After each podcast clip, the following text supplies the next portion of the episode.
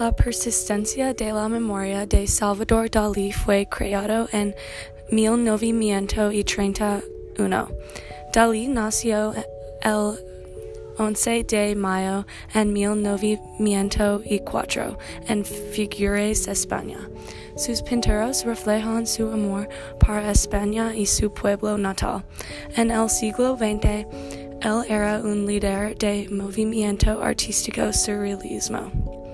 Él estudió las obras de Rembrandt, Velázquez y Vermeer.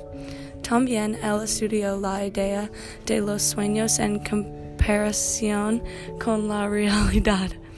La persistencia de la memoria es una obra muy famosa y una parte del movimiento del surrealismo. Él usó la pintura para pintar la obra. El tema principal es el paso de tiempo y los relojes lo simbolizan. En el fondo están los acantilados, el océano y un bloque. El, en el primer plano está la madera que tiene una cara y una nariz y encima, encima de la madera hay un reloj.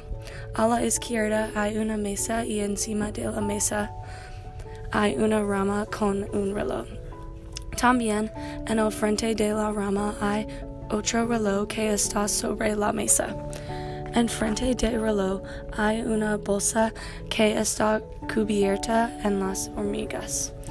A la derecha están los acantilados. El tono y el sentimiento de la obra es misteriosa y apacible y es como un sueño. Los colores son vivos y oscuros. El uso anaranjado, amarillo, azul y rojo. También el uso ne negro y marrón. Hay más luz en el fondo de la obra y en el frente hay más sombra. Los símbolos de la obra es preocupación y la madera en el centro es Dalí y es una, un símbolo que Dalí era inmortalidad en su casa. También Dalí ha inspirado de queso fundente y los relojes simbolizan el queso.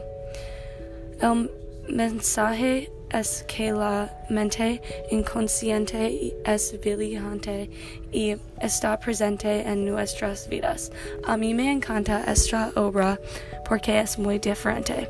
La obra le hace pensar mucho porque los relojes están fundentes. También Dalí era muy talentoso con su obra. La obra es interesante y te llama la atención.